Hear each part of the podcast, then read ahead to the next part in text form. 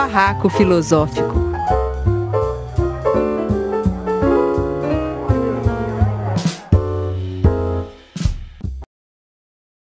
Então, oi, gente, estamos aqui para mais um Barraco Filosófico para a Rádio Madalena e para o canal Filosofia em Movimento. Hoje a gente vai armar um barraco muito especial, porque hoje o nosso barraco vai ser uma entrevista com o Leandro Prior, que é uma das lideranças do movimento dos policiais antifascistas. O Leandro tem muita história para contar para a gente, ele veio aqui com toda boa vontade, nós estamos empolgadíssimos é para fazer essa entrevista. E eu já quero lembrar vocês que estão vendo a, a nossa entrevista, né, o nosso barraco no canal Filosofia em Movimento, curta o vídeo é claro se você está na Rádio Madalena não tem como, mas se tiver no, no, canal Filosofia e Movimento, curta o nosso vídeo, porque é quando o vídeo é curtido que, ele, que, que o algoritmo dá relevância para ele nas buscas. Então colabore com o nosso trabalho e curta os nossos vídeos, se gostar, compartilhe, né? Leandro, muito bem-vindo. Imagina, tá pronta para o barraco? Estamos sempre prontos para armar um barraco. Eu quero também dizer que hoje a gente tem a presença da Maria de Lácio, que é uma socióloga, foi ela que apresentou o Leandro para a gente. Muito bem-vinda, Cacá, para os íntimos. Leandro, eu queria começar o nosso barraco contigo te perguntando assim, o que, que aconteceu que deu início a esse movimento dos policiais antifascistas, né, dos policiais antifas. Tem algum acontecimento, aconteceu alguma coisa que foi um start para vocês se reunirem como movimento, fazer a página no YouTube e etc? Com toda certeza, né? Foi o andamento do golpe à democracia contra a presidenta eleita Dilma Van Rousseff já em 2016.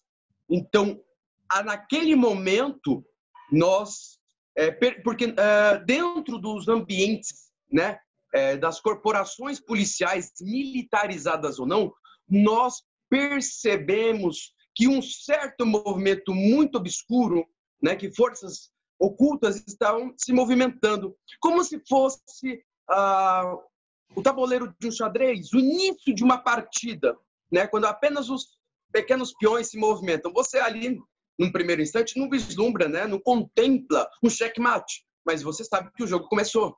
Então, foi naquele momento que houve uma preocupação por aqueles operadores de segurança pública que zelam pela democracia, que zelam pelo Estado democrático de direitos, né? que zela pelos direitos humanos, de ter esse intento de, não, tem algo muito errado e nós temos que nos organizar, porque, de fato, não havia à época, né, como não há ainda uh, nenhum tipo de organismo, né, de uma forma organizada de policiais, de operadores de segurança, de segurança pública de esquerda, né, progressistas. Então, houve essa necessidade em 2006 devido ao golpe. Então, motivo pelo qual nós nos depois de organizarmos, decidimos nos fortalecermos. E agora, com a bancada antibala, fortalecer o movimento com representatividade política, né? com vice-prefeitos, candidatos a prefeitos e também a vereadores e vereadoras em todos os estados do nosso país. Legal. Leandro, você é candidato aqui em São Paulo a vereador, né? Sim, eu sou membro de uma bancada, de um coletivo, né? O coletivo antifascista, bancada antifascista. São três membros.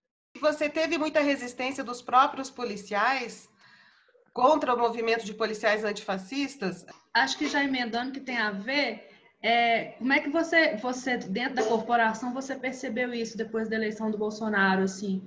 É, porque a polícia tem esses dois movimentos, né? Tem uma, uma ala muito fascista, conservadora, mas tem uma galera você prova disso com esse movimento antifascista.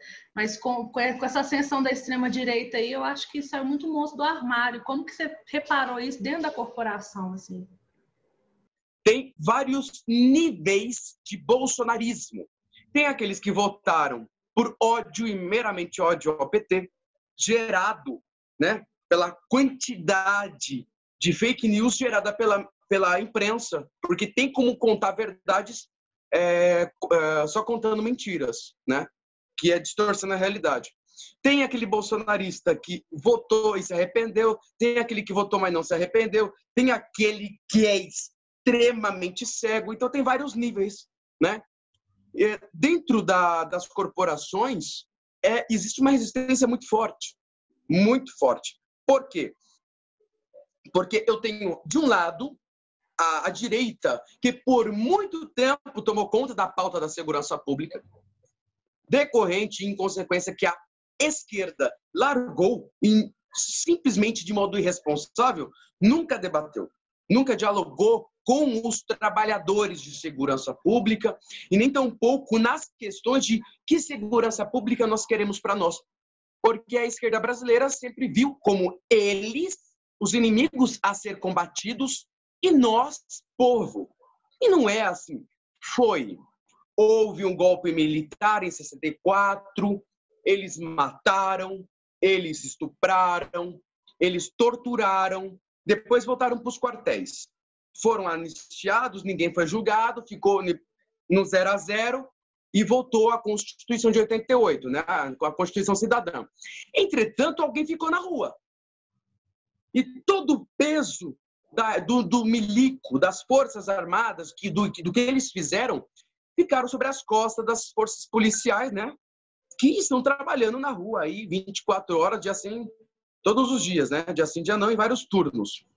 Ora, veja bem, a partir do momento que eu tenho uma esquerda traumatizada e com razão, porque teve seus amigos, parentes, mortos, torturados, não quer conversa com militar.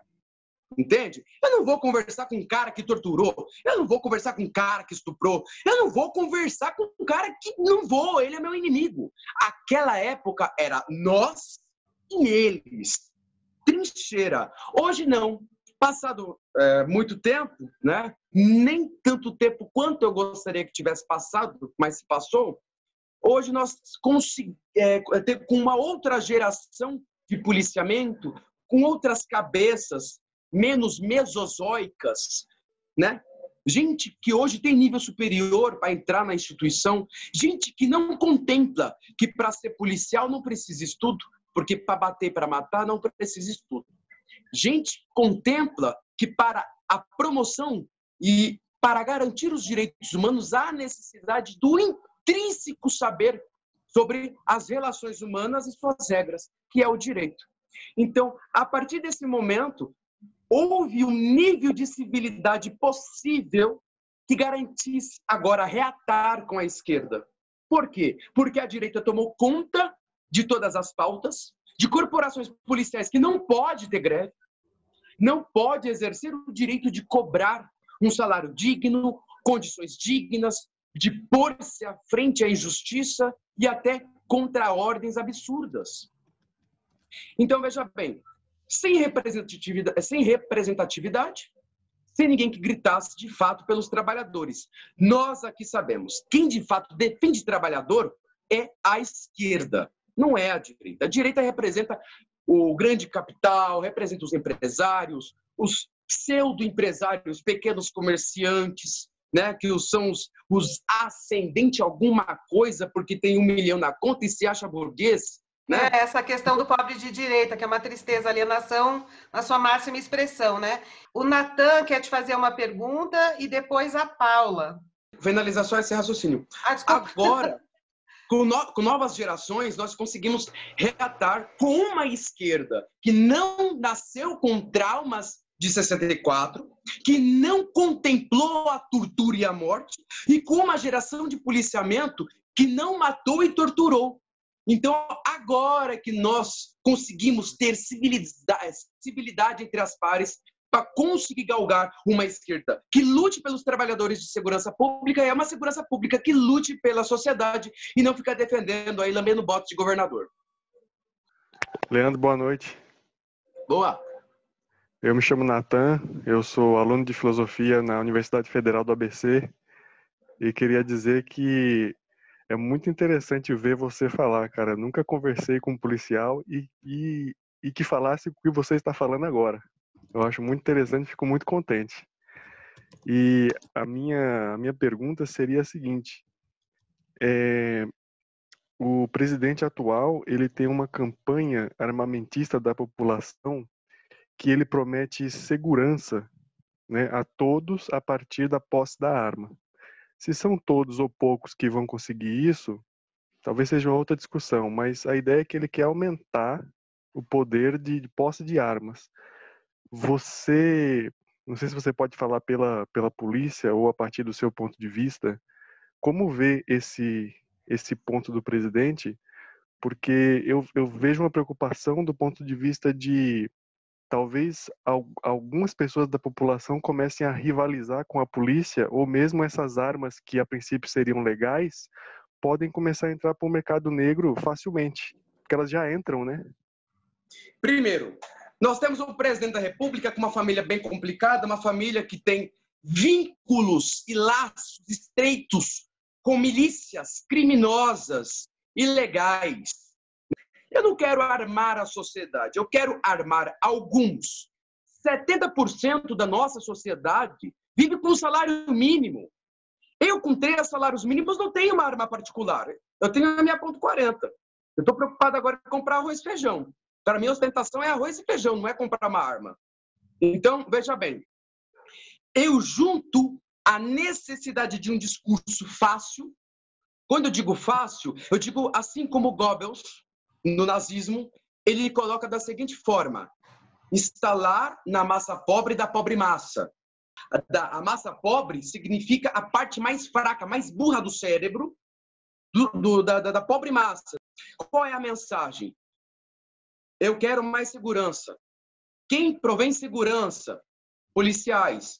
Qual é a principal ferramenta de policiais? O símbolo do policiamento, a arma.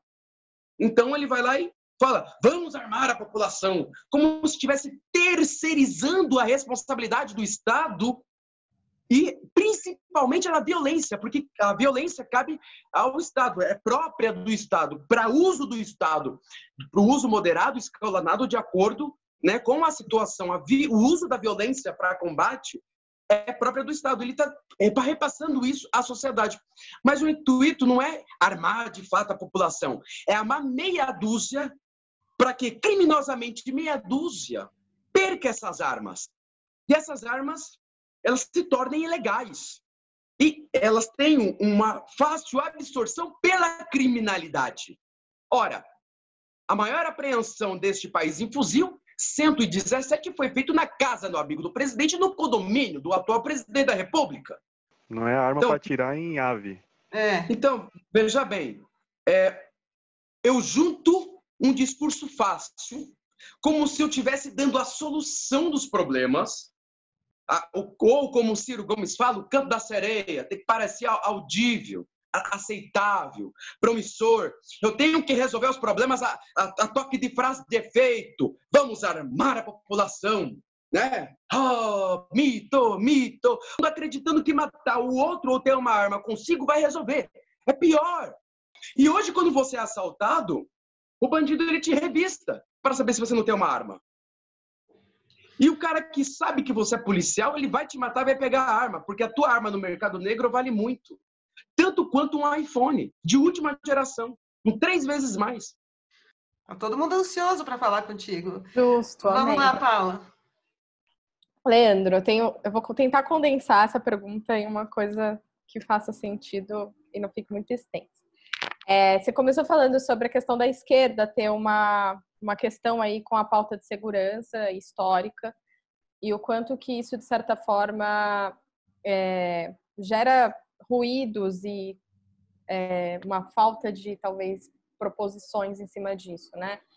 E é, eu queria que você falasse um pouco sobre essa questão da segurança de maneira geral, de como você vê essa segurança, né? O que, que é a segurança pública, como que ela se articula, como o que, qual, qual que é a segurança pública que você acredita. E para além disso, é, qual que, é, que, são esse, como esses papéis da polícia civil e da polícia militar se articula dentro da, das pautas de segurança pública e como isso está conectado com a violência policial que né, tá, tá aí, caso do George Floyd, o quanto que, o, que pessoas pretas morrem todos os dias é, dentro dessa lógica opressora e violenta, né, de combate e guerra que se estabelece hoje pela polícia. O que seria o caminho ideal e que faria mais sentido para a gente como uma sociedade melhor? Assim? O que você acredita como segurança pública a partir desses parâmetros? Tá, eu acredito, eu vou resumir a pergunta. É, primeiro, o que temos de segurança em de polícia, eh, polícia civil, militar, né, científica, enquanto modelo, né? O que temos de modelo e o modelo que eu acredito e qual a diferença deles, né? Porque se você diz um novo modelo de segurança pública, né, tem que, tem que ser novo, não pode ser a mesma coisa, só com uma roupagem ou é, com um novo significado. Perfeito. Vamos lá. É, nós temos uma segurança pública que ela contempla um tipo de política para exterminar a juventude preta periférica, com raízes completamente coloniais. O Brasil, visto da elite brasileira, tem um grave problema desde 1888, né? Que eles não tiveram seus pretos de volta. Então, vamos exterminá-los. Ora, para que eu pegue todas as engrenagens e explique e prove de forma metodológica, científica, producente, com coesão e coerência, vamos precisar aí de pelo menos umas 10 semanas, né? Um, um, vídeo desse aqui, uns dois vídeos por semana. Eu não me abstenho disso, tá bom? Mas eu vou resumir sem explicar as engrenagens, mas indo direto ao ponto. E dentro dessa lógica de proteger bens e proteger algumas pessoas. Ora, que tipo de pessoas? Se branco é, é, é, empresário, não é traficante. Se é preto, pobre, traficante. Se desvia dinheiro e é rico, empresário. Se desvia dinheiro e é pobre, preto, é marginal. Entende? Então, dentro de uma lógica racista, é, temos um sistema de segurança pública que protege parte da sociedade, não protege o todo como deveria, e está mais focado para bens do que para a dignidade da pessoa humana e os outros direitos humanos. Pois bem, a segurança pública que eu contemplo, ela primeiro ela precisa de um, uma formação diferente, né? Que o, o problema está, primeiro, quem entra para trabalhar, que é o setor de psicologia, ela separa, né? Como separa? Né? Quem eu estou selecionando? Quais são os critérios? Ah, os critérios são esses. Será que são esses mesmos? Como que foi selecionado essas pessoas? Enfim, esse ainda não é o, o, problema fiel. O problema fiel é a formação. Porque a formação dos operadores de segurança pública não permitem que eles os enxerguem como garantidores e promotores de direitos humanos. Então, o manual de, a, de formação de direitos humanos para aplicadores da lei, para forças policiais, feito pela ONU, pelo Alto Comissariado de Direitos Humanos da ONU, preconiza que todo policial é um guardião dos direitos humanos promotor dos direitos humanos. E não o cara que vai romper com eles, sobrepujá-los, pisá-los, desrespeitá-los e marginalizá-los. Entende? Manual da Polícia Militar, vocês vão ver ao contrário, se eu não me engano, é de 98, tá? Eu vou falar aqui para vocês, vocês vão falar, caralho! Porra, meu, esse negócio foi aprovado ontem, porque parece que nunca existiu, né? Eu estou falando que parece, não estou falando que nunca existiu. 1998, Polícia Militar do Estado de São Paulo, capítulo 5 o policial militar como instrumento dos direitos humanos e cidadania. O policial militar é permanente guardião dos direitos humanos por 24 horas por dia. Deve proteger as pessoas, prevenindo-a contra a criminalidade.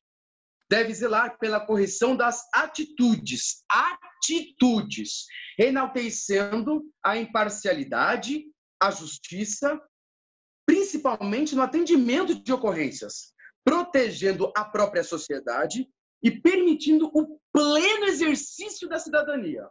O policial militar é o verdadeiro instrumento de defesa dos direitos humanos. uma vez que tem por missão constitucional a preservação da ordem, da ofensa ilegal, a esses direitos altera a ordem pública. Então, veja bem, eu tenho um manual de cidadania da Polícia Militar que fala que a Polícia Militar é o verdadeiro instrumento dos direitos humanos, o verdadeiro instrumento da Constituição para promover e garantir. Entende? Isso aqui é um exemplo. Nós estamos falando de todas as polícias, militarizadas ou não, de todos os estados. Então, veja assim, nós não temos operadores de segurança pública que se enxergue promotores e garantidores desses direitos. Se você podia em algum momento comentar por que, que a polícia militar bajula tanto os verde e amarelo quando fazem manifestação e parece tão hostil com, com a gente, né, com os movimentos ah, mas, sociais. Mas isso é fácil, isso é fácil. Veja bem, a pergunta foi a polícia militar. A polícia militar, ela não bajula.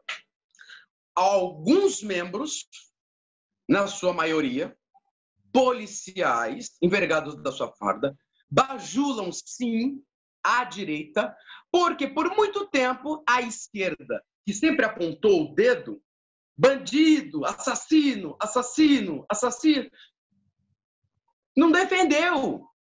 Eles são trabalhadores, nós somos trabalhadores, a esquerda não defendeu. A gente não pode fazer greve, não pode falar de salário. Meu pai é, foi a polícia, ele é policial militar aposentado. Ele entrou em 88. Sabe quem foi o último a dar um aumento? Fleury. Ou seja, a Fleury, polícia militar, você está dizendo que a polícia militar precisaria de mais apoio da esquerda. Não, ela não precisa de mais apoio, ela precisa de apoio. De apoio. Porque a partir do momento que eu falo, peraí, aqui ó, eu tenho aqui o Manifesto Comunista. A partir do momento que eu falo trabalhadores do mundo univos, eu tenho que entender que o assalariado que está ali enfrentando o crime, né, é assalariado, eu tenho um olerite, eu sou trabalhador. E eu sou o trabalhador que mais precisa de apoio, porque eu não posso fazer greve. Se eu fazer greve é crime, se eu fizer motim é crime, se eu fizer uma reunião é crime, se der apoio político partidário partidário é crime, se fizer não sei o que é crime, se desrespeitar a afronta é crime no Código Penal Militar, se não cumprir uma ordem direta é insubordinação, é crime. Então, dentro do mundo do Código Penal, nós não somos comuns. Existem dois tipos de pessoa: pessoas comuns e pessoas não comuns. A sociedade brasileira não sabe, mas ela é dividida em duas castas. Olha, mas existe castas? Sim, existe. Porque eu tenho dois códigos penais e dois códigos processuais penais. O Código Processual Penal Militar e o Código Processual Comum. Então, tem regras para mim que são completamente diferentes. Nós temos trabalhadores que não se veem trabalhadores porque não têm os mesmos direitos dos trabalhadores comuns e que não apanha. Bate. E que não apanha porque não faz greve. Mas Como é que você se vê é. trabalhador? Você não faz greve, você não se organiza, você não debate de forma séria direitos, os seus direitos. E quem que debateu isso vergonhosamente? a direita enganando, enganando, porque o, o que a direita fez com os policiais, militarizados ou não, de todos os estados, foi enganar. Eles é, surrupiaram a bandeira de defender os policiais e na hora de votar na Previdência, toma, é buraco adentro. Na hora de tirar direito, tirar direito, tirar direito, tirar direito, tira. Né? Porque, nossa, os policiais não gostam da esquerda. Eu também não gostaria de alguém que gritasse não, não acabou, tem que acabar, queremos o fim da polícia militar. Que porra de narrativa você passa pro outro que é trabalhador? Que você quer o fim dele, que você quer o fim do trabalho dele. É contraproducente, é imbecil, é ridículo. Todo, todo estado, todo lugar tem polícia, tem alguém que fiscalize. Onde há o ser humano, mais de um ser humano e você vem e vem implanta o direito, porque o direito ele regula as relações interpessoais, você começa a regular o que o outro pode fazer, o que você pode fazer, você precisa de alguém que fiscalize isso. Então você quer é um novo modelo de segurança pública, não o fim da polícia militar. Então assim, tem que saber traduzir o que você quer falar, sabe? Senão fica cretino, fica vil, fica maldoso. Aí você fala, ah, eu fui mal interpretado. Não. A culpa é sua. A partir, a partir do momento que você é o, emissor da mensagem, a responsabilidade é sua. Ah, o que, que você coloca na cabeça do policial? É esse tipo de esquerda que vai me defender? Que quer o meu fim? E quem é que vai fiscalizar? E quem é que vai abordar? É, é isso que uh, o, o, o bolsonarista vai falar. Ah, olha lá, os defensores de bandido. Ah, ah, quer fazer oba-oba. Fica falando no fim da polícia militar para a criminalidade é, ficar aí, aí, entendeu? Ficar nessa balbúrdia aí, entendeu? É assim que eles pensam. Muito bom te ouvir. É, ouvir o outro lado, eu, eu, concordo plenamente com você. Eu acho que tem que defender a polícia sim e como que se faz isso, né? Eu queria, a partir até do que você falou, ficou meio que uma deixa para a pergunta que eu ia fazer, né? Queria saber a sua opinião sobre a desmilitarização da polícia. O que, que você pensa sobre isso? polícia militar, no modelo que ela foi criada e principalmente esse modelo da ditadura e como você disse é, a partir do período da ditadura, né? E como você bem colocou desde historicamente o papel da polícia no, no Brasil, né? Ou, a estrutura que é da polícia no, no país que defende mais o patrimônio do que a vida humana, né? Isso como projeto Olha, de país, né? como que você acha que seria um modelo razoavelmente ideal, assim? Então, assim, vamos quebrar barraco agora. Eu não vou falar o que eu acho, vou fazer todo mundo pensar aqui agora. Ok? Desmilitarização é bom ou ruim? Depende. Depende de qual sociedade você está inserida, quais as demandas da sua sociedade, quais as raízes da sua sociedade.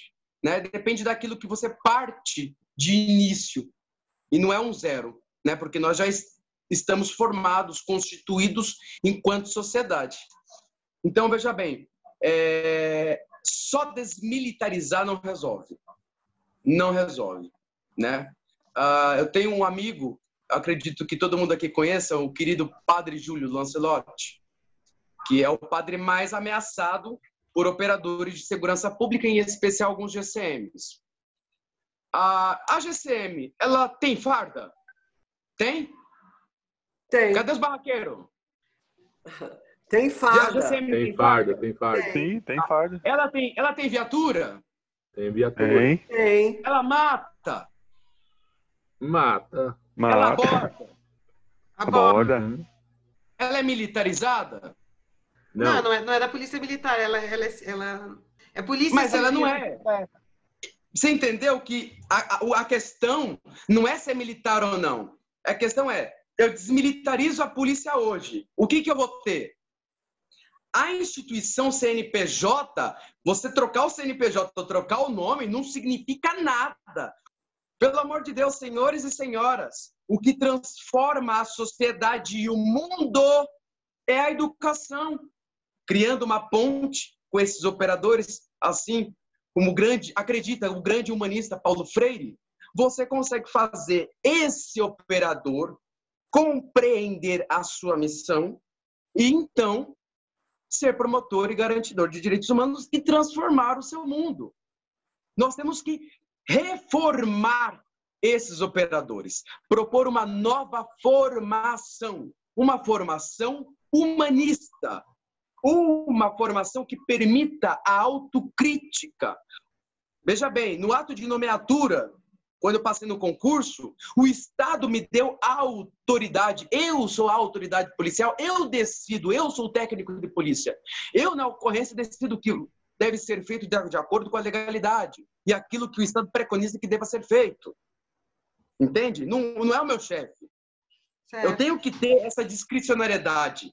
Eu senão, tenho, senão, eu fica tenho... uma, senão fica uma máquina irracional, né? Senão eu não sou autoridade. É. Senão eu não sou a autoridade. Então, veja bem, vem uma ordem para cumprir um, uma reintegração de posse.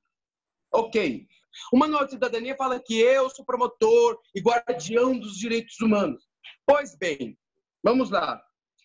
É, aí chega uma ordem. Ó, você tem que despejar é, essas pessoas aqui, essas 50 famílias, eu estou sendo bem modesto, porque geralmente é 150, 200, 300 famílias.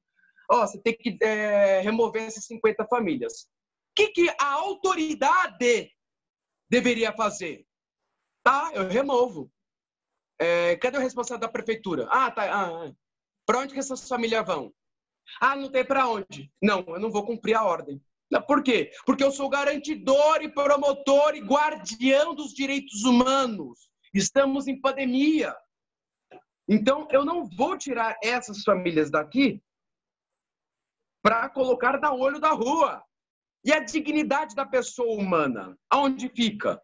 E o direito à habitação, o direito à dignidade, sabe? O direito a um teto. E, e essas crianças que vão ficar desassistidas, de acordo com o Estatuto da Criança e do Adolescente. Zelar por essas crianças é uma responsabilidade de todos. Está na lei. Você entende que a partir do momento que tu tem um policial que de fato ele compreenda que garantir direitos humanos é muito mais além do que ele imagina. Ele tem que entender o que é direitos humanos, que é o direito a um teto, o direito à dignidade. Mas houve uma invasão. Leandro, ok? Aí ele fica, ele fica na dicotomia entre a autoridade, né, entre a, a ordem que ele recebeu e a defesa, a tutela dos direitos humanos, né, da cidadania, né? Então, ele é então, colocado então, numa situação difícil. Sim, sim, mas, mas veja bem, o papel do policial, via de regra, não é ser juiz.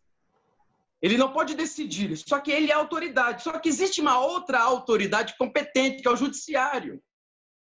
Entende? Uh, poderia o policial, naquele momento, negar?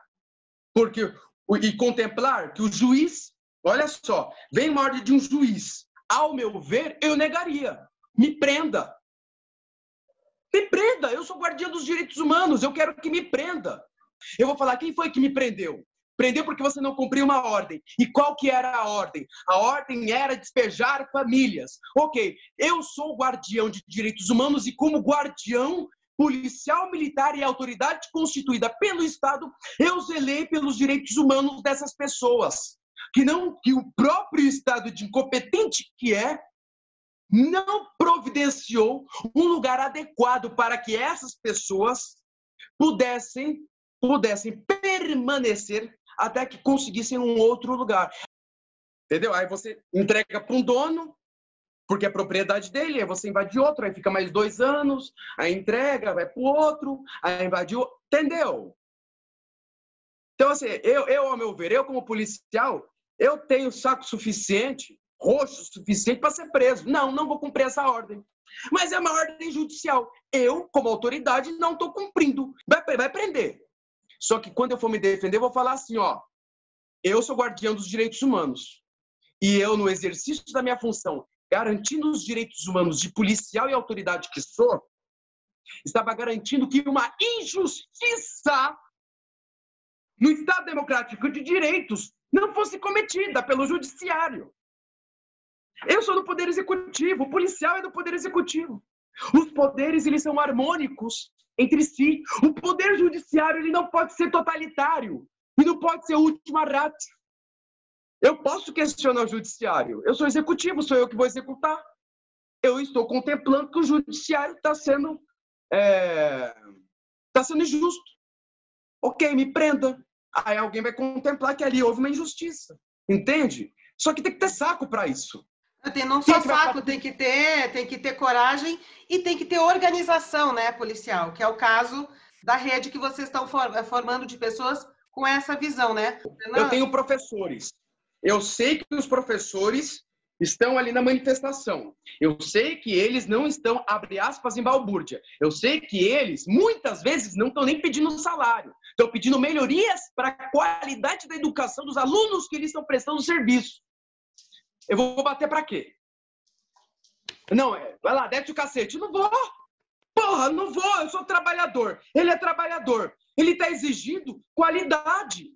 Nós trabalhamos 12 meses para que cinco fiquem impostos. O mínimo é ter qualidade. Aguardamos então, o dia em que a gente vai ver os policiais recuarem, Leandro. Tem uma questão muito forte do que o Leandro falou, que é a postura, a questão do, do policial ser um trabalhador. Então, muitas vezes ele não vai agir muito por causa de, do porquê todos os trabalhadores não agem, né?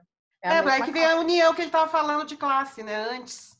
Da gente ver eles recuarem quando a polícia mandar eles bater nos professores. Imagina que lindo. Olha, Leandro, a gente está torcendo para que você consiga criar essa, essa cena pública para a gente.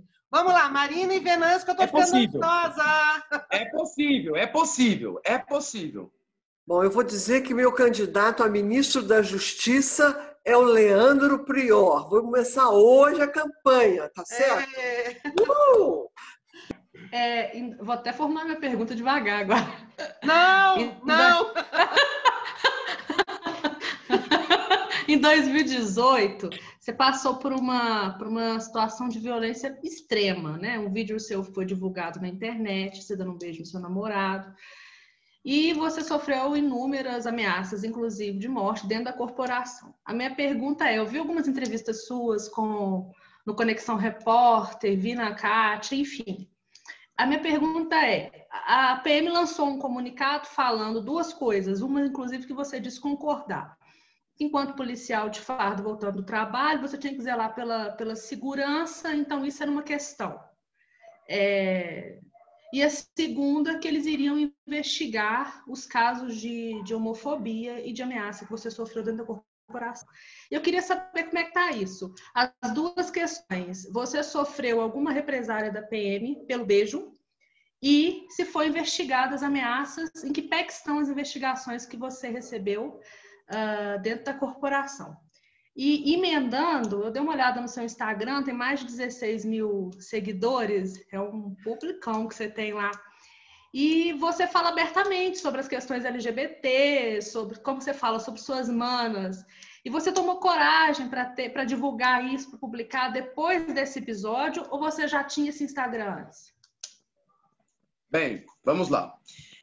É, referente a ah, se houve perseguição, sim, houve perseguições, isso fica mais do que nítido e comprovado, ok? Ah, quanto à parte das investigações, eu não vou poder entrar em detalhes, porque eu estou processando e está em sigilo judicial. Ah, bem, quanto à militância, a militância, eu não tinha uma militância tão afim, tão forte, né? Eu ganhei muita visibilidade com as entrevistas, e depois das, eh, das entrevistas veio uma representatividade muito grande, né? Primeiramente por ser um policial militar homossexual assumido, gay, né? E ser desconstruído, que, meu, a, a vida já é pequena, a vida já é curta, né? Ela não precisa ser apequenada, não é mesmo? Então, eu vivo de uma forma muito leve. E eu acabei que contemplando o amargor da homofobia da sua pior forma. E eu prometi a mim mesmo, né, que eu não permitiria que outras pessoas passassem por aquilo que eu passei, ou se caso viessem a passar, que eu pudesse amenizar, né, por terem experimentado o, gosto amargo da homofobia, das ameaças, enfim. Ah, motivo pelo qual, à época, eu me tornei coordenador nacional da Aliança Nacional LGBT+, né? Coordenador nacional da pasta de segurança pública, né? E hoje eu estou como secretário nacional de segurança pública da Rede Gay do Brasil, né?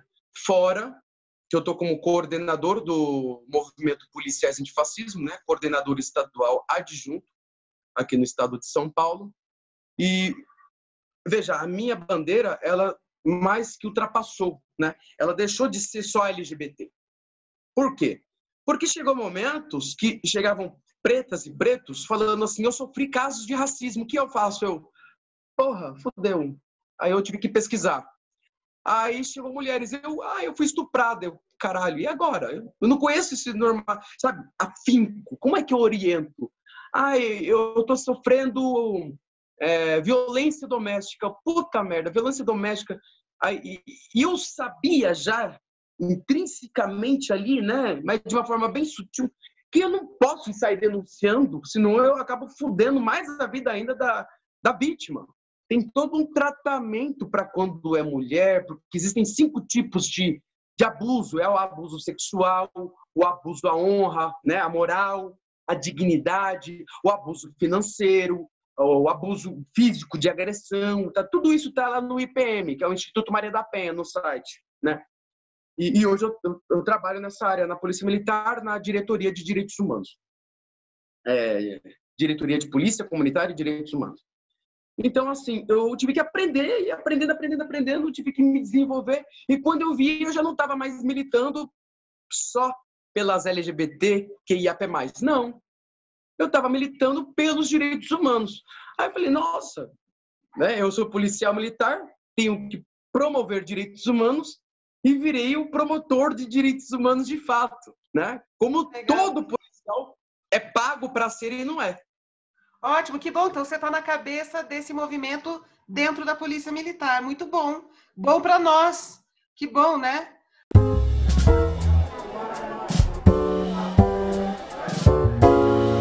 Barraco Filosófico.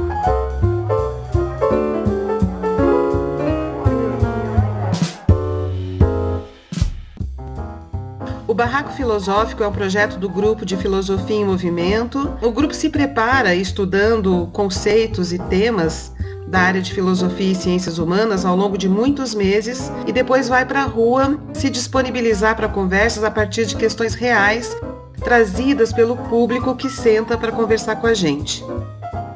Ao longo da pandemia não conseguimos mais fazer as intervenções de rua, mas conseguimos esse espaço maravilhoso na Rádio Madalena, onde nós conversamos entre nós mesmos. Estamos gravando pelo Zoom, esperando que em breve a gente possa retornar para as ruas para conversas presenciais. Sejam muito bem-vindos ao